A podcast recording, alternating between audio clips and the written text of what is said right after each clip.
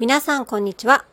韓国からお届け、夢を叶える介護のラジオ、夢かなラジオ、スタートです。韓国ソウル在住、介護福祉士のリカです。お久しぶりに、えーっと、この、ポッドキャスト、ラジオを収録していますが、この放送は日韓を介護でつなぐをテーマに、韓国の介護現場のことや韓国の日常についてお届けしていくラジオになります。えっと、本当に数ヶ月ぶりの、収録になってしまいまして、あのこれからこれラジオどうしようかなとかいろいろ思っていたんですけども、うんと、もう95回目ということで、100回まではこのポッドキャストで頑張ってみようかなと思い、えっ、と、再開させていただきました。え再開にあたってですね、えーこの番組の番組名や、えっ、と、まあ、お話しするテーマなんかもいろいろ少し、えっ、と、リニューアルしてお届けしたいなというふうに思っております。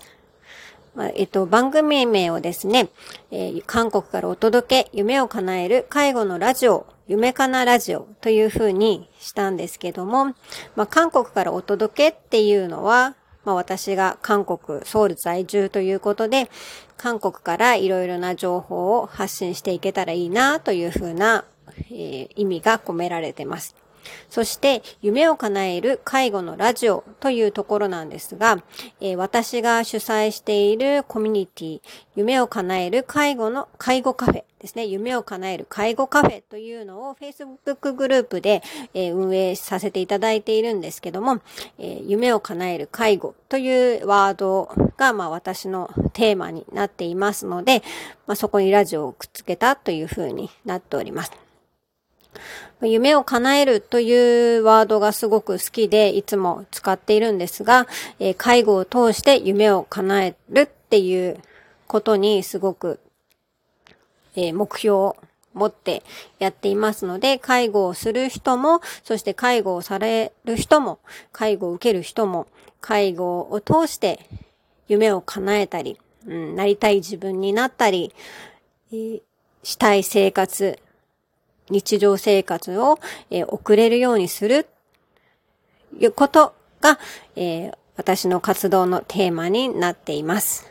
なので、この、えーラジオの番組名も、夢を叶える介護のラジオというふうにさせていただきました。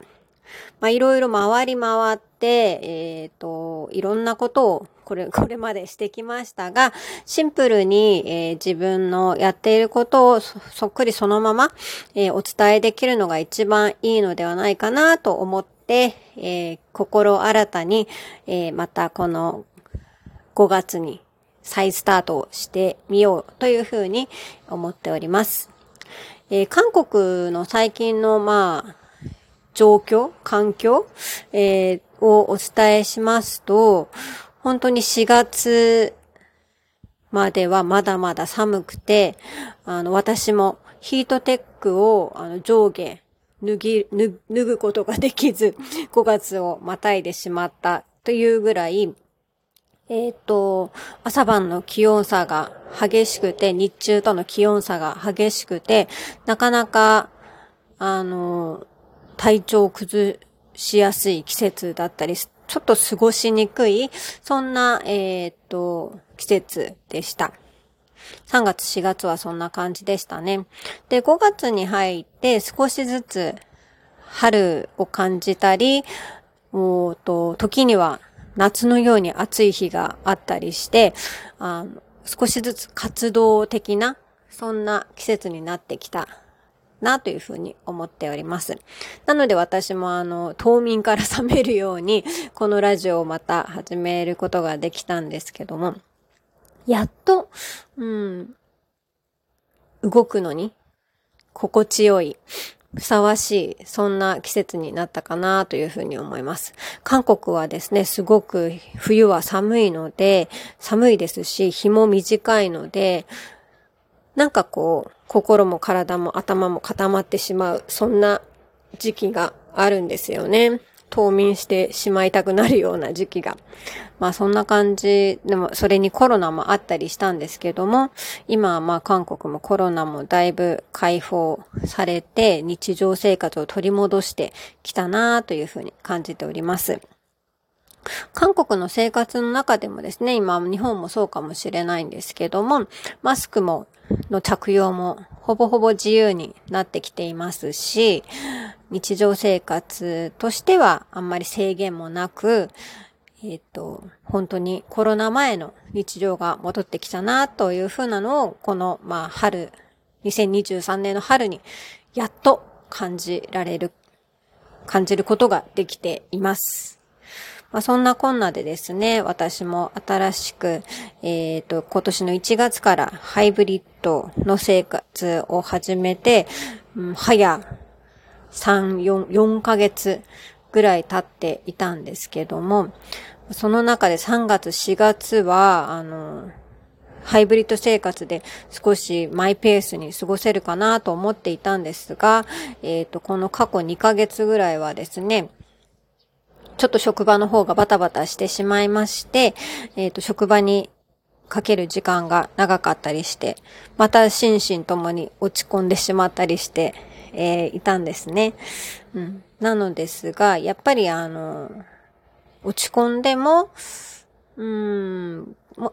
こう、原点に戻ると、やっぱり介護の世界で活動することが、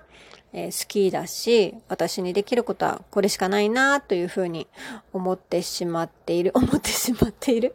思っている、えー、次第でございます。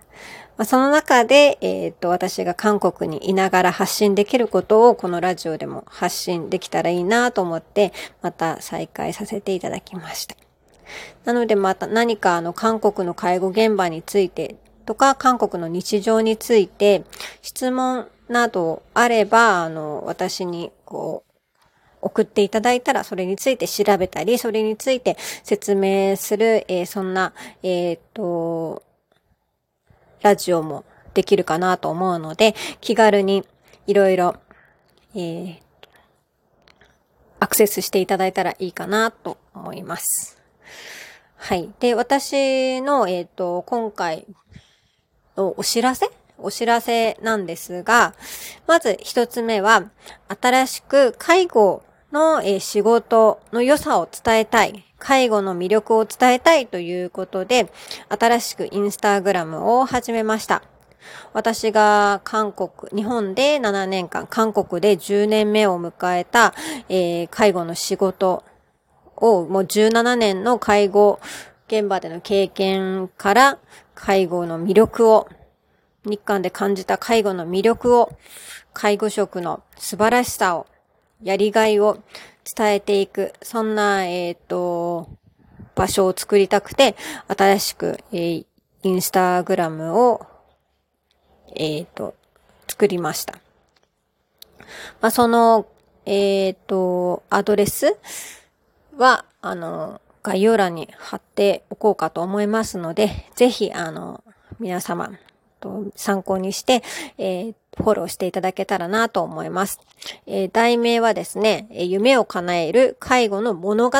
というふうにしております。このラジオのとのとも連携させながら、えー、介護の物語を、え、皆さんに伝えていけたらいいなというふうに思います。なので、えっと、そのインスタグラムをぜひチェックしていただけたらなというふうに思います。そしてもう一つの、えー、お知らせはですね、今月5月21日日曜日の夜8時から2ヶ月ぶりに、えー、オンラインカフェ、夢を叶える介護カフェを、えー、開催いたします。今回は2ヶ月ぶりということで久しぶりなこともあって、スペシャルなゲストをお迎えして、スタート。こちらも再スタートする予定です。今回のゲストはですね、私が一緒に働いている、えー、韓国の介護現場で一緒に働いている、えー、韓国人の理学療法士であるリー君。日本語もすごく堪能で、私よりも日本語が 上手な、えー、韓国人の理学療法士のリー君を、えー、ゲストにお迎えして、彼が韓国人として、えー、の韓国人の、えー、理学療法士として介護の現場で、しかも日本の介護を、えー、追求しながら、韓国人の理学療法士として介護現場でどのような活動をしているのかという彼の経験をいろいろ話してくださるということなので、ぜひこちらもご興味のある方は、どんどんどんどん参加をしていただけたらと思います。また、近くなったら、えー、詳細をお知らせしますので、えー、こちらも Facebook グループの夢を叶える介護カフェもしくは、まあ、私が先ほどお知らせしたインスタグラムの方に DM メッセージをいただけたら、参加の詳細をお知らせしたいと思います。はい。ということで、もう、あの、私もこの韓国の冬のように、2、3ヶ月、少し冬眠をしてしまったように、あの、あの、何の活動もせずに、えっ、ー、と、日常生活に追われるような、そんな日々でしたが、5月になって天気も良くなりまして、あ自分自身の、えー、心ももう一度新たにしながら、えー、いろんなことにチャレンジしていきたい。またそれを皆様に、えー、発信していきたいと思いますので、これからもこの夢を韓国からお届け、夢を叶える介護のラジオをぜひ興味を持って聞いていただけたらと思います。それでは、えー、今日も最後まで聞いてくださってありがとうございました。あんにゃーん。